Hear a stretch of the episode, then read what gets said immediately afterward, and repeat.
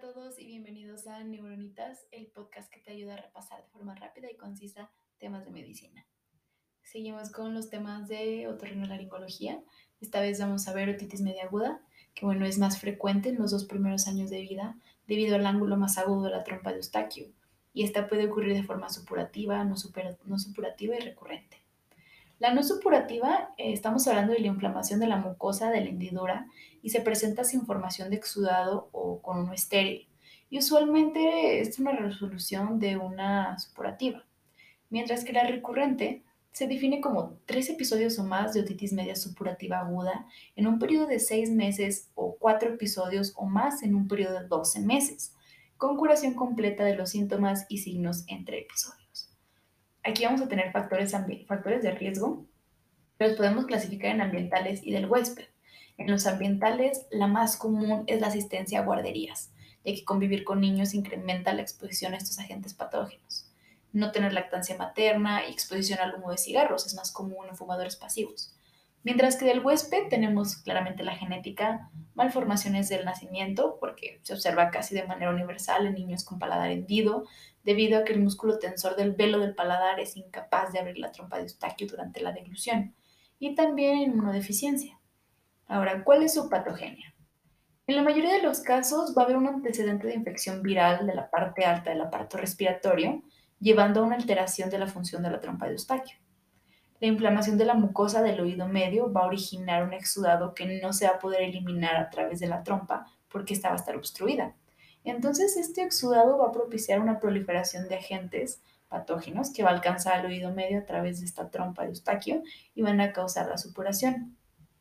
Ahora, ¿cuáles son los principales patógenos? No? El más frecuente es Streptococcus pneumoniae, un 40%.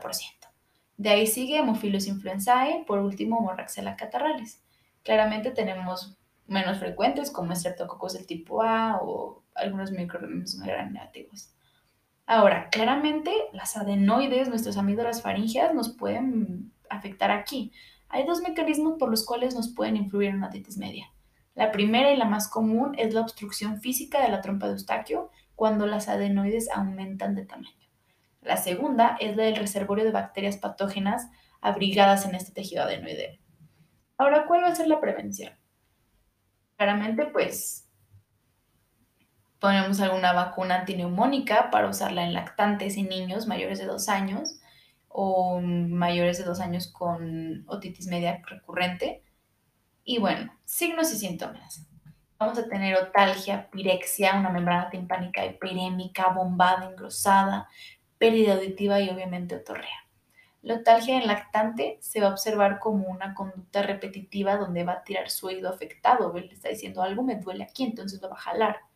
Fiebre alta puede vincularse con anorexia, vómito y diarrea. Eh, la progresión adicional del proceso infeccioso también nos puede provocar una rotura espontánea de la membrana timpánica, con lo que se va a encontrar otorrea. Y bueno, si esto ocurre, la otalgia y la fiebre van a disminuir porque básicamente ya se estaría drenando, ¿no? Entonces, su diagnóstico, pues, es necesario investigar o mandar a hacer pruebas, ya que, pues, es clínico, entonces no es necesario hacer esto. Eh, para diagnóstico diferencial, pues podemos tomar en cuenta otorrea de una media supurativa crónica, la otorreotalgia de una otitis externa, otitis del nadador, hablaremos de esto en un episodio luego, o una otalgia como molestia principal, que pues puede ser un dolor referido, sobre todo si la otoscopía nos revela que una membrana timpánica está normal ya que usualmente el dolor puede deberse a dientes, a la articulación temporomandibular, puede haber este, neoplasias malignas claramente o hasta simplemente el estrés. El tratamiento obviamente lo vamos a dividir en medidas quirúrgicas y no quirúrgicas. En las no quirúrgicas vamos a tener una observación expectante, ya que se aconseja estar sin antibiótico-terapia en niños mayores de 2 años con enfermedad leve, como la ligera y la fiebre menor a 39 esto porque los síntomas mejoran en uno o dos días, uno máximo tres días. Y ahora sí, la antibiótico-terapia, cuando en más de tres días no se resuelve, se debe de empezar una, una terapia de estas con amoxicilina con ácido clavulánico, 80 miligramos por kilogramo al día, suministrados en tres dosis divididas durante 10 días. En casos de resistencia, pues como ya mencioné, o sea, el tratamiento original es solo amoxicilina, pero es correcto administrarle el ácido clavulínico para la resistencia bacteriana. Entonces, ¿cuál es el tratamiento complementario? Podemos incluir analgésicos y antipiréticos. Descongestionantes o antihistamínicos no se suelen utilizar, entonces con, con que deje de doler es suficiente. Ahora que las quirúrgicas, pues en los pacientes que no respondieron a la farmacoterapia o generan una, complicación, pues se puede, se puede indicar una meningotomía que nos va a permitir el drenaje de pus desde el espacio del oído medio. Ahora, la otitis media con exudado la vamos a definir como la persistencia de una secreción serosa o mucoide en el oído mediante durante tres meses. Es la causa más habitual de la pérdida auditiva en niños de países desarrollados entre 2 y 5 años. Eh, su patogenia pues es un resultante de la sobreproducción de moco, una eliminación alterada de este también lo puede ocasionar claramente. Tanto en infecciones virales como en bacterianas pueden producir una incrementación de estas secreciones que pues como ya dijimos puede obstruir la trompa de Eustaquio por el nivel en el que se encuentra. La falta de la abertura de esta trompa de Eustaquio pues también nos puede originar un exudado al oído medio. Esto debido a que se absorbe gas de modo constante hacia la microcirculación de la mucosa de, pues, de nuestro oído medio. Entonces se va a producir una presión negativa en la hendidura del oído medio si la trompa se bloquea. Esta presión negativa nos va a ocasionar la transducción del líquido hacia la hendidura del oído medio. También claramente una exposición al tabaquismo pasivo, como ya se mencionó hace un momento, nos puede ocasionar una disfunción ciliar. Entonces el moco formado en un exudado del oído medio va a ser demasiado ceroso o mucoide, por ende los cilios serán incapaces de eliminarlo con eficiencia.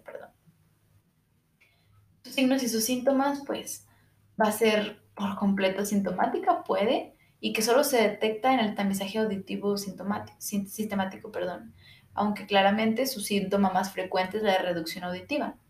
En niños se puede acompañar de un retraso en el desarrollo del lenguaje o problemas conductuales. A la otoscopía vamos a observar una membrana timpánica, perdón, opaca de color amarillento y grisáceo, con movilidad reducida a la otoscopía neumática. En caso de verse translúcida, pues se pueden observar pequeñas burbujas. Su diagnóstico, pues ahora sí que tiene que ser la timpanometría, que pues va a ser una una prueba que se basa en la cantidad de sonido reflejado en la membrana timpánica cuando una sonda de tono de baja frecuencia, hablamos de unos 226 hits, se nivela una presión sonora de 85 Db, ¿no? O sea, decibeles. Se va a introducir en el conducto auditivo sellado y la presión del conducto auditivo va a variar. Cuando la presión del conducto auditivo corresponde a la de la cavidad del oído medio, entonces podemos decir que la cavidad timpánica se encuentra en el punto más distensible y así absorbe en lugar de reflejar la mayoría del sonido. Vamos a encontrar un, pico timpanométrico o un flujo máximo de energía acústica hacia el oído medio, y esto va a ocurrir cuando la presión del conducto auditivo y la del oído medio son iguales. Si la función de la trompa de Eustaquio es normal, este pico de presión se va a encontrar cerca, de los, cerca del cero, ¿ok? Y si el oído medio no, no se airea de manera apropiada, no le entra aire de una buena manera, la presión del oído medio va a ser negativa. Bien, va a ser mayor de 100. Claro que podemos encontrar un timpanograma A, B y C. El A es que tiene altura y presión normales. La B es plano en apariencia, lo cual nos va a indicar una ausencia de distensibilidad. La medición del volumen, que se realiza de manera simultánea con la timpanometría, nos va a ayudar a diferenciar entre uno plano, que sugiere una membrana timpánica intacta con el sudado del oído medio, y una de una membrana perforada, ¿no? mientras que el C tiene un pico de progresión negativa.